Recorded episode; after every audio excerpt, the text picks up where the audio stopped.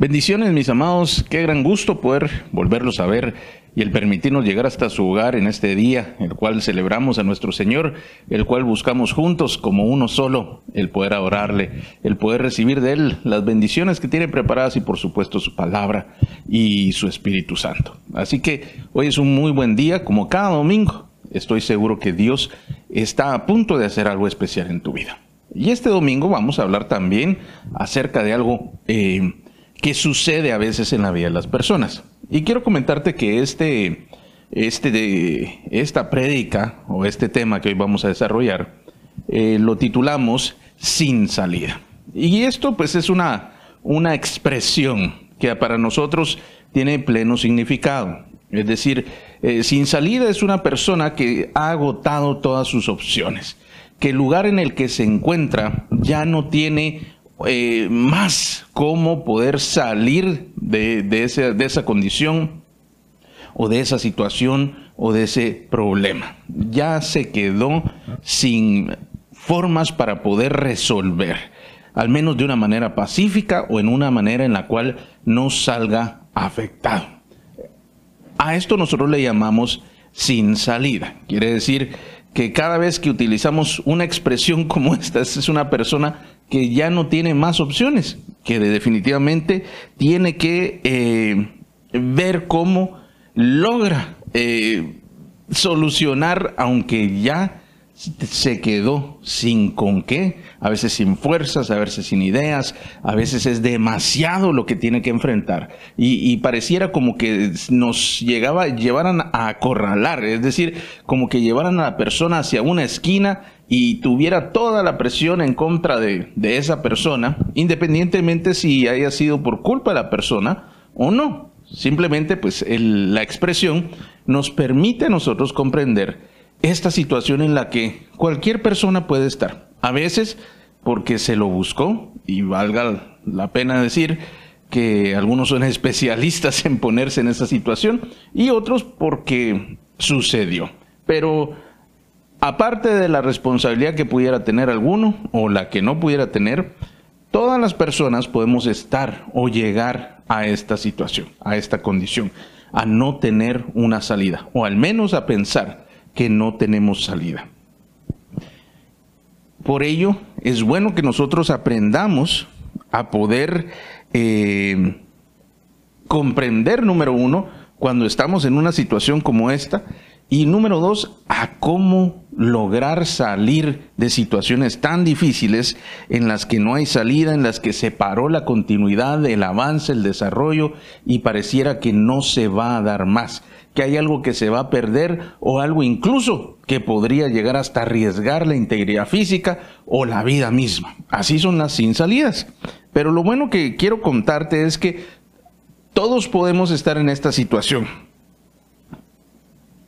Y no solamente nosotros, sino también nuestro Señor Jesús estuvo en situaciones como esta. Yo quiero que tú me acompañes al libro de Juan, capítulo 8. Y antes de empezar a leer, quiero contarte. Y es que Jesús en esta ocasión, él estaba teniendo una discusión acalorada, una discusión muy fuerte con, los judíos. Él estaba en el templo, pero él había estado predicando y, habían ellos visto lo que Jesús hacía y ellos empezaron a molestarse porque no, no les agradaba a Jesús. Jesús hablaba verdades y a ellos les gustaba más lo que ellos vivían o lo que ellos hacían. Y entonces se incomodaban con el Señor. Pero en esta ocasión se fue muy fuerte. Jesús les dijo que ellos eran eh, unos hijos del diablo, que eran mentirosos, que eran homicidas, eh, claro, con mucha educación, pero se los dijo. Y ellos le respondieron que él ni siquiera era judío, sino que era un samaritano y que encima estaba endemoniado. Así estaba esa, esa situación y esa discusión. Entonces Jesús estaba explicando cómo él realmente venía del Padre y siempre había estado con el Padre. Y ellos le rebatían de tal manera que se subieron los, los, ánimos y la cosa se puso muy difícil. Al final ellos no soportaban o no podían en contra de la sabiduría del Señor Jesús. Y aquí es donde vamos a, a empezar a leer en el capítulo 8 del 55 al 59.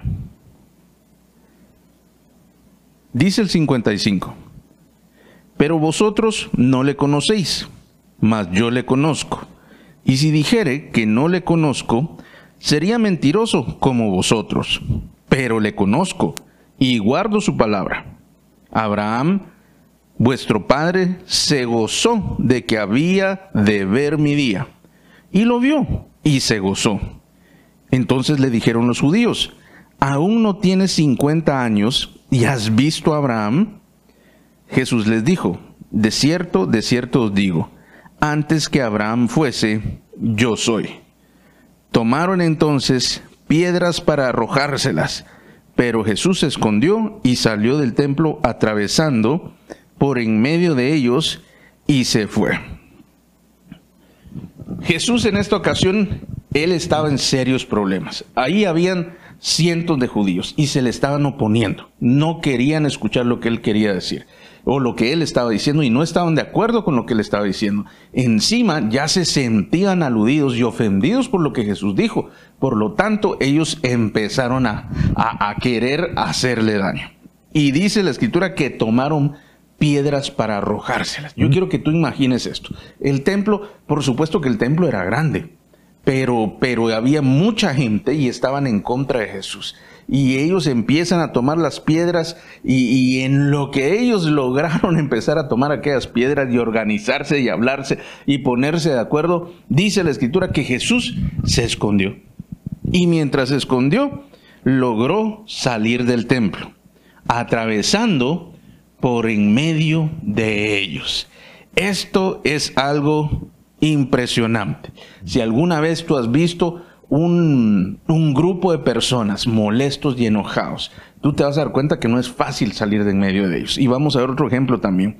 Y o, tal vez has estado en una turba y lo que Jesús le pasó, definitivamente en una situación como esas no es posible. Jesús estaba en serios problemas, lo querían matar. Claro, él por estar predicando, él por estar enseñando la verdad de Dios.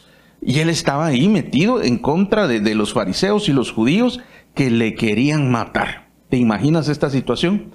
Jesús en contra de cientos, y estos ya agarrando sus piedras para querer lanzárselas, y dice la escritura que él se escondió como pudo, se fue por un ladito, se les perdió de vista, y luego pasó en medio de ellos y salió del templo. Impresionante, ¿verdad? Pero quiero contarte que no es la única vez que le pasó a Jesús, le pasó otra vez. Acompáñenme y lo vamos a ver. Este está en Lucas 4, capítulo 24, y vamos a leer hasta el 29. Dice el verso 24, y añadió, de cierto os digo que ningún profeta es acepto en su tierra. Y en verdad os digo que muchas viudas había en Israel en los días de Elías, cuando el cielo fue cerrado por tres años y seis meses, y hubo una gran hambre en toda la tierra pero a ninguna de ellas fue enviada Elías, sino a una mujer viuda en Sarepta de Sidón. Y muchos leprosos había en Israel en tiempo del profeta Eliseo, pero ninguno de ellos fue limpiado, sino Naamán el sirio. Al oír estas cosas, todos en la sinagoga se llenaron de ira. Y vamos a parar, vamos a detenernos, vamos a hacer una pequeña pausa aquí antes de leer el 29. Jesús estaba eh, donde él había vivido, donde él había crecido. Y ellos en aquella área pues conocían a su familia. Y ellos dice la escritura que habían estado, eh, Jesús regresó eh, ya cuando había em, empezado su ministerio y estaba predicando y estaba haciendo milagros. Y dice que ellos se maravillaban de lo que Jesús estaba haciendo. Y decían, ¿cómo es posible que este hombre pueda hacer estos milagros, pueda enseñar de tal manera? Y en eso se acordaron que conocían a la mamá, que, lo, que conocían al papá, habían conocido al papá, conocían a los hermanos, y entonces dice la escritura que se escandalizaron y dijeron, ¿cómo es posible que este ahora resulta haciendo milagros o resulta eh, enseñando como que si fuera algo importante o alguien importante, si este es igual a nosotros? Eso fue lo que ellos estaban eh, pensando. Cuando Jesús precisamente viene y les dice, bueno, definitivamente no hay profeta sin honra, sino en su tierra. Eso quiere decir que, donde le, de donde es el profeta, ahí no lo van a honrar, no lo reconocen. Ese es lo que Jesús estaba diciendo. Y les dice, sí, con razón. eh, cuando hubo eh, a Eliseo lo mandaron allá con una viuda que no era de, Israel. Cuando a Elías, perdón, y a Eliseo también él viene y sana a un hombre que no era de Israel, era un sirio, era Naamán. Y entonces ellos se ofendieron por esto. Y al ofenderse, dice la escritura, que se llenaron de ira. Dice el verso 29. Y levantándose, le echaron fuera de la ciudad y le llevaron hasta la cumbre del monte sobre el cual estaba edificada la ciudad para despeñarle. Ese dice el verso 29. Se enojaron tanto que agarraron a Jesús, se lo llevaron a un monte, o en la, esta, esta ciudad estaba en un monte, a lo más alto del monte, y lo querían tirar. Jesús estaba en una situación sin salida otra vez, así como la, vez que estaba en el templo y que todos querían eh, apedrearlo, él estaba sin salida. Aquí otra vez, una vez más, pero esta vez estaba eh, eh, en su tierra, en Galilea, y lo querían matar. Entre todos se lo llevaron a la, a la cumbre y lo querían lanzar. Él estaba ya sin salida, seguramente eran decenas de hombres, quizás cientos de hombres, no dice la escritura, pero si estaba en el templo o si estaban enseñando, había mucha gente. Por lo tanto, dice que ya lo tenían para lanzar. Yo quiero que tú te pongas en el lugar de Jesús. Una situación como esta. No sé si alguna vez has estado eh, en algo similar, pero definitivamente no es fácil.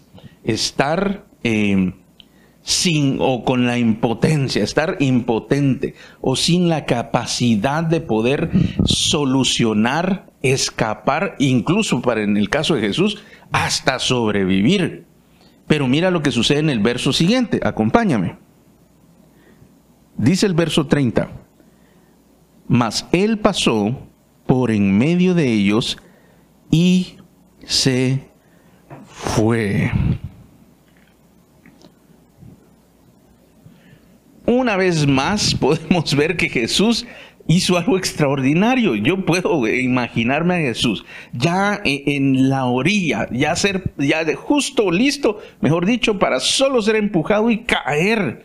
Eh, no sé si era un abismo o si era una gran caída, eh, ya estaba listo para que lo mataran. Pero dice la escritura que de repente él vino y empezó a caminar en medio de ellos y se fue. ¿Cómo es posible? Dice la escritura que estaban llenos de ira. Lo habían agarrado, lo habían llevado a la cumbre, lo querían despeñar y ahora solamente le empezó a caminar y se fue. ¿Cómo es posible que algo así pueda suceder? Un hombre que estaba sin salida. Y yo quiero decirte que si nosotros leyéramos rápidamente, así como lo estamos haciendo, y no nos fijáramos en los detalles, uno podría venir y decir, bueno, pasó, simplemente les pidió permiso y se fue. Y en el otro lugar eh, se puso algo encima, no lo vieron y, logró salir. Pero vamos a ver algo, algo muy, eh, muy importante. Ah, ¿Cómo sucedió esto? Porque no es fácil. No es fácil el poder huir de una situación como esta. Y te quiero contar una vez. Hace ya muchos años iba yo manejando en Guatemala y, de repente vi un grupo de personas en una esquina. Eh, quizá unas 60, 70, 80 personas estaban haciendo un círculo y pensé que había sucedido un accidente. Y como, pues de alguna manera siempre he tenido la, no sé, la iniciativa de poder ayudar. Eh, cada vez que he tenido esa oportunidad voy y miro que si puedo ayudar o si no puedo ayudar, pues eh, dejo a alguien que pueda hacerlo mejor. Y en esa ocasión bajé. Y, recuerdo que fue al principio de mi carrera como abogado. Creo que el primero o segundo año, no me acuerdo. Pero al llegar ahí me encontré aquel grupo de personas y en medio una mujer, dos, eh, dos jóvenes y un tercer joven que lo estaban golpeando. Y entonces yo me acerqué y sucedió que era un ladrón. Y se supone que había asaltado a la señora y se supone que también a uno de los muchachos y el otro creo que estaba ahí eh, pues por metido, ¿verdad? Él está ahí por su propia iniciativa. Pero, lo, pero estaba todo aquel, aquel grupo de gente alrededor y estos tres en el centro golpeaban al que decían que era ladrón. Y entonces eh, eh, ahí explicaban y decían, sí, que me robó esto y que fue allá y que fue tal y tal cosa. Y yo empecé a acercarme, ya dentro de la muchedumbre. Mientras la señora gritaba, tráiganme gasolina, decía, porque, y unos fósforos porque yo lo quemo, decía. Y entonces dije, la cosa aquí sí se está poniendo muy difícil. Y entonces me acerqué un poquito más y empecé a hablarle a, los tres que eran realmente los que estaban encendiendo el ánimo de los demás. Los demás estaban viendo, pero también querían o hacían, ah, apoyaban lo que los otros estaban haciendo. Entonces, con mucha cautela, yo empecé a hablar, decir, no, miren, ya llamaron a la policía, sí, ya llamamos, bueno, esperemos, no, que esto. Y mientras eh, yo trataba de calmar un poco los ánimos, el muchacho estaba sentado en la acera y lo golpeaban, y todavía lo estaban golpeando, ¿verdad? Eh, en este caso, la señora y uno de los muchachos. La señora pues le daba bofetadas y el otro sí le daba unos golpes. Y entonces yo trataba de distraerlos para calmarlos y en una de esas pues ya lo tenían muy golpeado. Y recuerdo que yo estaba a un lado, yo estaba hablando aquí con el, supuesto ladrón y el otro muchacho estaba como a dos, tres metros y empezó a correr y lo iba a patear. Y el muchacho, el, supuesto ladrón, estaba con su rostro inclinado porque ya estaba bastante golpeado. No, no tan duro, pero ya estaba golpeado. Y, y, le iba a patear la cara. Y el otro tenía la cara como que era una pelota de fútbol lista para pegarle y no pude más. Entonces cuando él iba a patear, yo metí la pierna y me pateó a mí. Y en ese momentito se me dejó ir encima.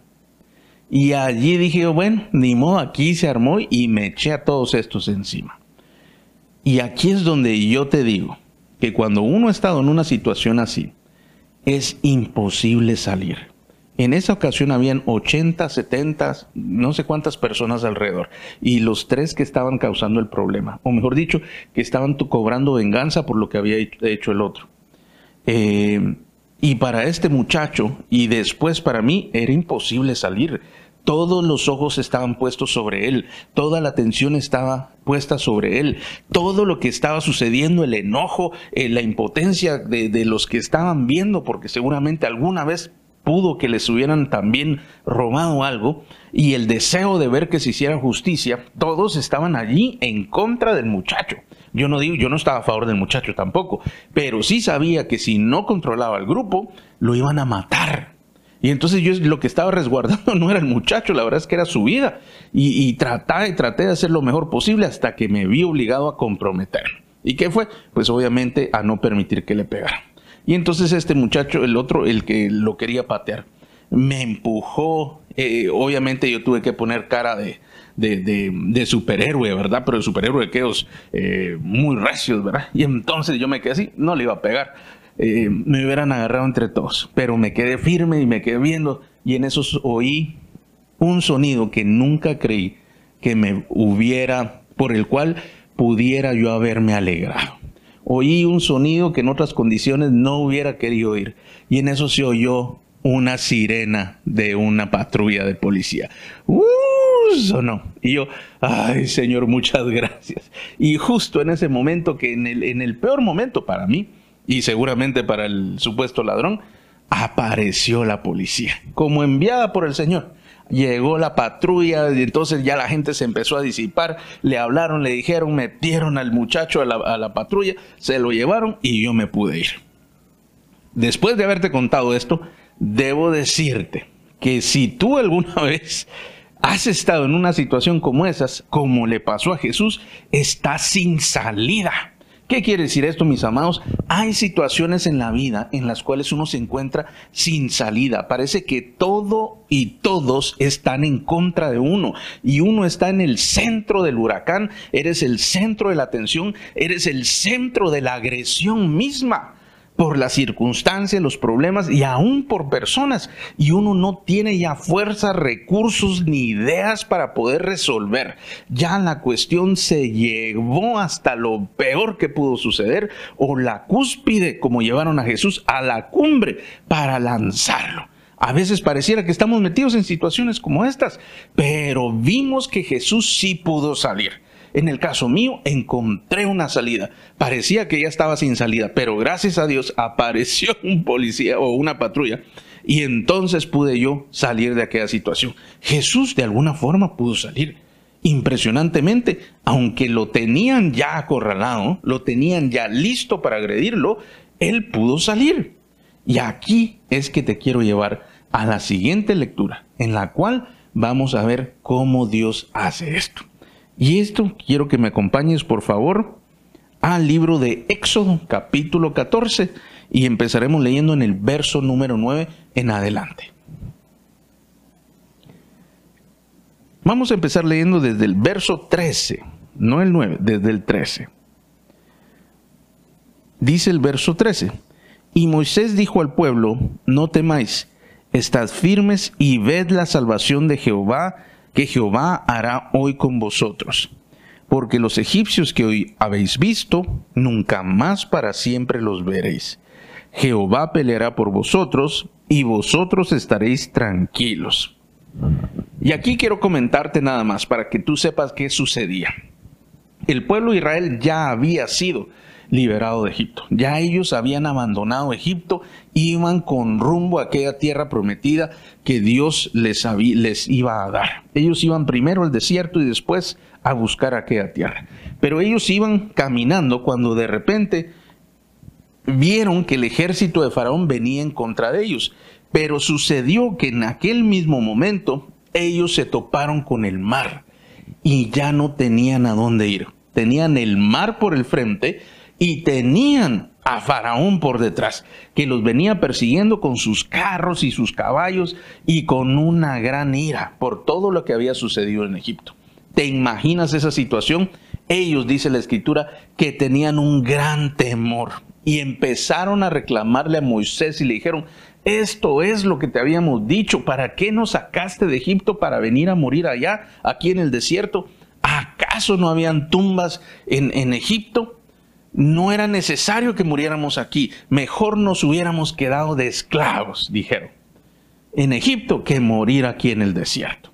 Y esto era lo que estaba pasando cuando Moisés les dijo estas frases. No tengan miedo, estén firmes, porque Dios va a traer salvación. Y, van a, y ya no van a ver a estos egipcios porque Dios va a pelear por ustedes. Y esto les acababa de decir eh, Moisés al pueblo de Israel. Pero quiero que me acompañes en la lectura en el verso 15 y mira lo que Dios dijo. El 15 dice, entonces Jehová dijo a Moisés, ¿por qué clamas a mí? Di a los hijos de Israel que marchen. Y tú, alza tu vara y extiende tu mano sobre el mar y divídelo y entren los hijos de Israel por en medio del mar en seco. He aquí yo endureceré el corazón de los egipcios para que lo sigan, y yo me glorificaré en Faraón y en todo su ejército y en sus carros y en su caballería. Y sabrán los egipcios que yo soy Jehová, cuando me glorifique en Faraón, en sus carros y en su gente de a caballo.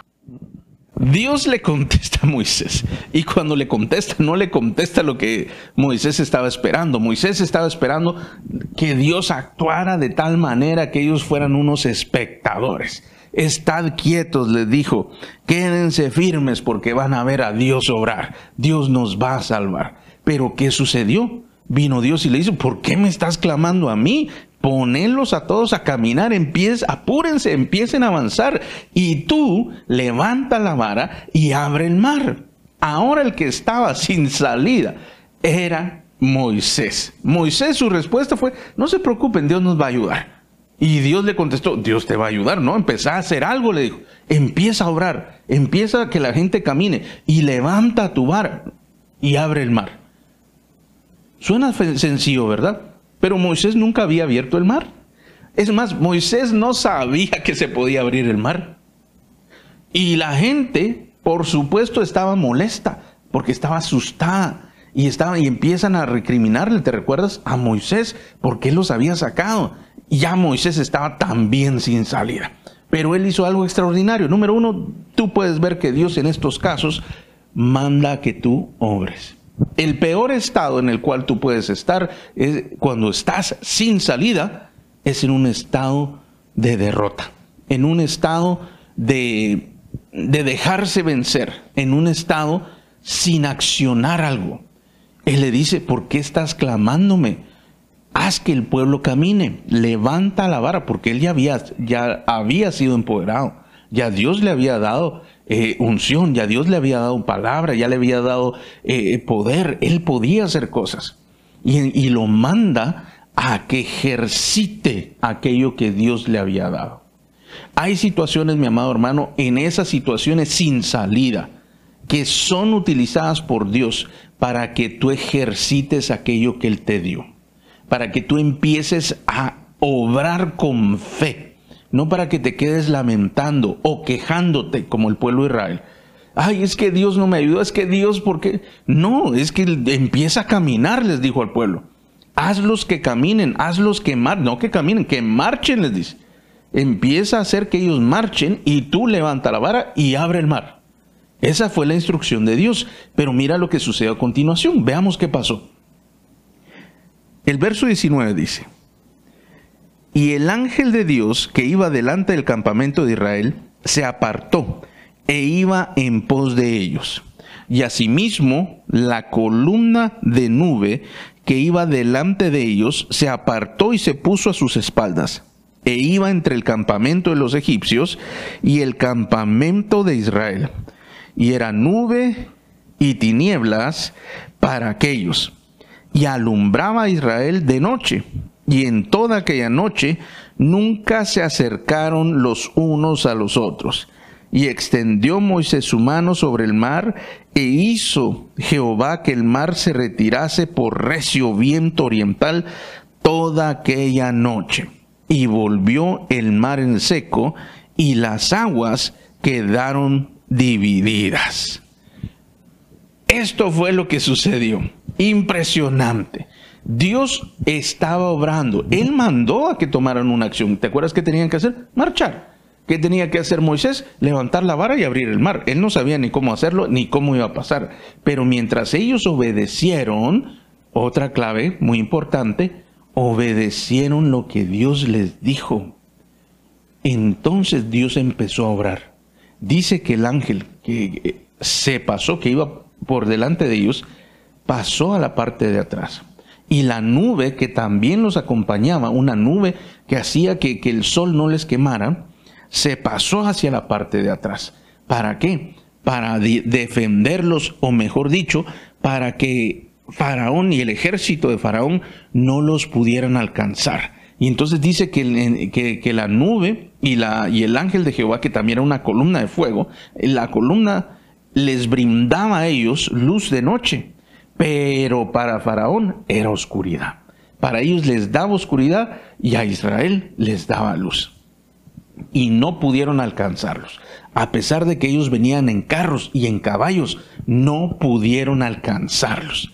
Así Israel llegó al mar y al estando llegó al, punto donde Moisés tuvo que levantar la vara y dice que el mar se abrió. Y esto vamos a continuar leyendo. Verso 22. Entonces los hijos de Israel entraron por en medio del mar, en seco, teniendo las aguas como muro a su derecha y a su izquierda. Y siguiéndole los egipcios, entraron tras ellos hasta la mitad del mar toda la caballería de Faraón y sus carros y su gente de a caballo. Aconteció a la vigilia de la mañana que Jehová miró el campamento de los egipcios desde la columna de fuego y nube y trastornó el campamento de los egipcios y quitó las ruedas de sus carros y los trastornó gravemente. Entonces los egipcios dijeron, huyamos de delante de Israel, porque Jehová pelea por ellos contra los egipcios. Y Jehová dijo a Moisés, extiende tu mano sobre el mar, para que las aguas vuelvan sobre los egipcios y sobre los carros y sobre su caballería. Versículo 27. Entonces Moisés extendió su mano sobre el mar, y cuando amanecía, el mar se volvió con toda su fuerza, y los egipcios al huir se encontraban con el mar. Y Jehová derribó a los egipcios en medio del mar. Amén. Dios había hecho algo extraordinario. Él había permitido que el mar retrocediera y que se formaran como muros y pasar y el pueblo de Israel pasar por en medio y permitió que ellos llegaran al otro lado y cuando los egipcios habían llegado, eh, seguían todavía en el área que se había abierto en el mar, dice que le dijo a Moisés que levantara su mano y todo el mar cayó sobre aquellos egipcios. Y por supuesto murieron eh, ahogados, eh, hundidos en el fondo del mar, sus carros, sus caballos, y, por, y eso, fue, eso fue una gran victoria para el pueblo de Israel. Israel, a pesar de estar sin salida, ya sin recursos, sin fuerza, sin cómo pelear, Dios obró grandemente y de manera extraordinaria. Y este es el mensaje para ti. Si tú te encuentras en una situación en la que piensas que estás sin salida, recuerda lo que Dios hizo Recuerda que Dios, no lo vimos en el caso de Jesús, no vimos en los dos, en los dos pasajes que leímos de Jesús, no vimos lo que Dios hizo, vimos lo que sucedió. Pero en esta tercera, eh, en este tercer eh, relato, vemos cómo, cómo Dios ayudó a Israel en todo momento.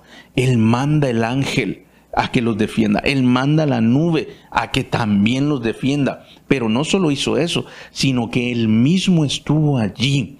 Él dice que trastornó al ejército de los egipcios. Eso quiere decir que Dios estaba obrando. Y si tú estás en una situación sin salida, por causa de creerle a Dios, por causa de seguir a Dios, por causa de, de obedecer a Dios, yo te puedo asegurar que Dios está de tu lado te puedo asegurar que Dios está obrando aunque no lo veas. Él manda a su ángel, él manda a la nube, él mismo estaba involucrado con Israel. Él está involucrado contigo y está haciendo que las cosas terminen de tal manera que tú salgas beneficiado, bendecido y favorecido. Así que si tú has estado en alguna situación muy difícil, una situación sin salida, como Jesús dos veces sin salida, el pueblo de Israel sin salida, en contra, con la espalda eh, eh, o mejor dicho, Faraón a sus espaldas y el mar hacia el frente, no tenían a dónde ir. Jesús en la cumbre de un monte lo iban a despeñar, no tenía a dónde ir. Jesús en medio del templo, cientos de judíos y fariseos queriéndolo apedrear, no tenía a dónde ir. Pero tengo que decirte lo que Dios le dijo a, a Moisés antes de que sucedieran estos milagros. Y le dice, me glorificaré en Faraón y en todo su ejército, en sus carros y en su caballería. Y sabrán los egipcios que yo soy Jehová cuando me glorifique en Faraón, en sus carros y en su gente de a caballo. Dios permite, por causas que Él mejor sabe, Dios permite a veces que las situaciones lleguen a tal extremo porque Él va a hacer una obra extraordinaria, poderosa, que va a maravillar y va a hacer que su nombre sea glorificado. Él le dijo, me voy a glorificar en Faraón y en todo ese su ejército. Vas a ver cómo los voy a dejar, le dijo a Moisés, en palabras más comunes para ti y para mí vas a ver que me voy a glorificar en esta situación. Yo quiero decirte esta mañana que Dios se va a glorificar en tu situación. No importa si tú estás eh, eh, perseguido por el ejército de Faraón. No importa si hay muchos en contra de ti o muchas situaciones adversas que te dicen que estás sin salida y ya no hay más que hacer y este es el último tiempo que tienes, incluso hasta para vivir. No te preocupes porque Dios está allí contigo. Él no te ha abandonado. En el caso de Jesús no vimos lo que Jesús, lo que Dios hizo, cómo Él movió la situación, cómo Él, eh, no sé si cegó la vista de aquellos hombres y no vieron a Jesús cuando salía de en medio de ellos, si Él atrajo la atención para otro lugar, si Él hizo algo extraordinario. ¿Cómo, ¿Cómo fue que lo realizó? No lo sabemos. Con Israel sí lo sabemos, porque él mismo lo relata, que mandó a defender por allá y él se encargó del resto. Detuvo al mar, hizo que Israel pasara. Cuando estaban los carros aquí, Él los confunde, Él hace que ellos pierdan por completo el orden, que se arruinen sus carros y que lo puso de tal manera que no podían huir. Y en ese momento le permitió a Moisés que hiciera el último acto, levantara su mano y que el mar cayera. Así, mi amado hermano, Dios te va a dar una victoria. Yo espero que este mensaje sea para ti. Si tú lo estás sintiendo en tu corazón, este mensaje es para ti. No sé qué es lo que estás pasando, no sé cuál es el problema, no sé si hay un ejército detrás de ti, no sé si hay muchas cosas que quieran venir y, acabar contigo, acabar con lo que estás haciendo, acabar con tu trabajo, con tu familia, incluso con, tu propia persona. No lo puedo saber, pero si Dios te está hablando, escucha porque Él te dice, no estás sin salida, si hay una salida, yo la estoy preparando para ti. Yo estoy preparando una salida tan, pero tan maravillosa que mi nombre va a ser exaltado sobre los enemigos que te persiguen, sobre aquellos que te quieren hacer daños, sobre aquello que quiere acabar contigo y con lo tuyo y con los tuyos. Dios se va a glorificar si tú le permites que sea. Ve y acciona obra en fe, avanza, camina, marcha. Haz aquello que Dios te ha permitido hacer. Levanta tus manos como Moisés y trata de abrir, trata de salir adelante, trata de pelear lo mejor que tú puedas, pero sabiendo que Dios está contigo. Escucha lo que Dios quiere decir. Escucha lo que Dios está hablando. Y vas a ver que si tú le escuchas y obedeces aquello que Él dijo, Él se encargará de todo lo demás. ¿Qué te parece si oramos y permitimos que Dios haga un milagro en tu vida? Que Él te ayude y traiga salvación. Él traiga eso que necesitas, así como Israel o como también Jesús mismo vivió en aquellas dos ocasiones. ¿Qué te parece si oramos? Cierra tus ojos. Amado Señor, muchas gracias te damos en este día. Muchas gracias, mi Señor, por tu palabra. Gracias, Señor, porque tu mensaje es claro, es fuerte. Y yo te he pedido, Señor, que este mismo día tú lleves este mensaje hasta lo más profundo del corazón para aquellos a quienes va dirigido. Yo te pido, Señor, que este sentir de sin salida, este sentir de imposibilidad, este sentir de impotencia sea quitado de sus mentes y de sus corazones y que traigas una fe tan fuerte y tan firme que todo les sea posible, que todo sea delante de sus ojos posible para ti, Señor. Yo te pido que ese convencimiento venga a sus corazones. Señor, yo, yo sé que tú no conoces la imposibilidad. Yo sé que para ti no hay nada imposible. Es más, no hay algo que sea difícil para ti. Y te pido, Señor, que tú puedas transmitir este mensaje y esta semilla sea sembrada en el corazón de cada, cada persona que nos ve, Señor. Yo te pido que esta eh, semilla dé fruto abundante y que sea puesto en sus mentes y en sus corazones para que puedan confiar y caminar sabiendo que tú vas a pelear por ellos, sabiendo que tú les vas a dar salvación, que tú vas a traer solución, que vas a obrar un milagro, que vas a traer provisión, que vas a traer restauración, que vas a traer unidad, Señor, a sus vidas y en las áreas que necesiten, Señor. Yo te pido en el nombre de Jesús que tú puedas obrar como aquel día. Señora, yo sé que hay muchos sin salida, hay muchos que piensan que no tienen más opción, que ya no pueden continuar, que ya lo que están viviendo es lo último que van a vivir con respecto a algunas áreas de su vida, algunas cosas que tienen, el trabajo, la familia, situaciones. Yo te pido, Señor, que en todas esas áreas sin salida, tú obres una salida extraordinaria. Tú abras el mar delante de ellos, tú les permitas pasar en seco y que te glorifiques en sus enemigos, que permitas que aquello que está acosando, que aquello que está persiguiendo, sea derrotado de tal manera que tu nombre sea exaltado, que ninguna persona puedas decir que fue un acto natural, sino un acto sobrenatural tuyo, mi Señor, que fue tu mano poderosa sobre sus vidas, que fue tu Espíritu Santo y tu poder, Señor, obrando un milagro, milagros conforme cada uno necesite.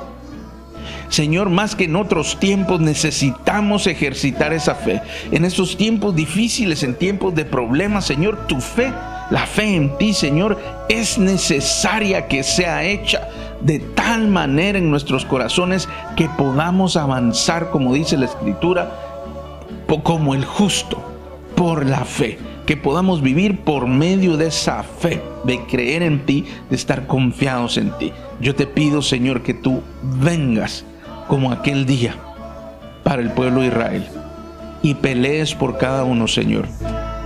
Que permitas que cada quien haga lo que puede hacer, lo que le toca hacer, pero que tú hagas aquello que es imposible para nosotros.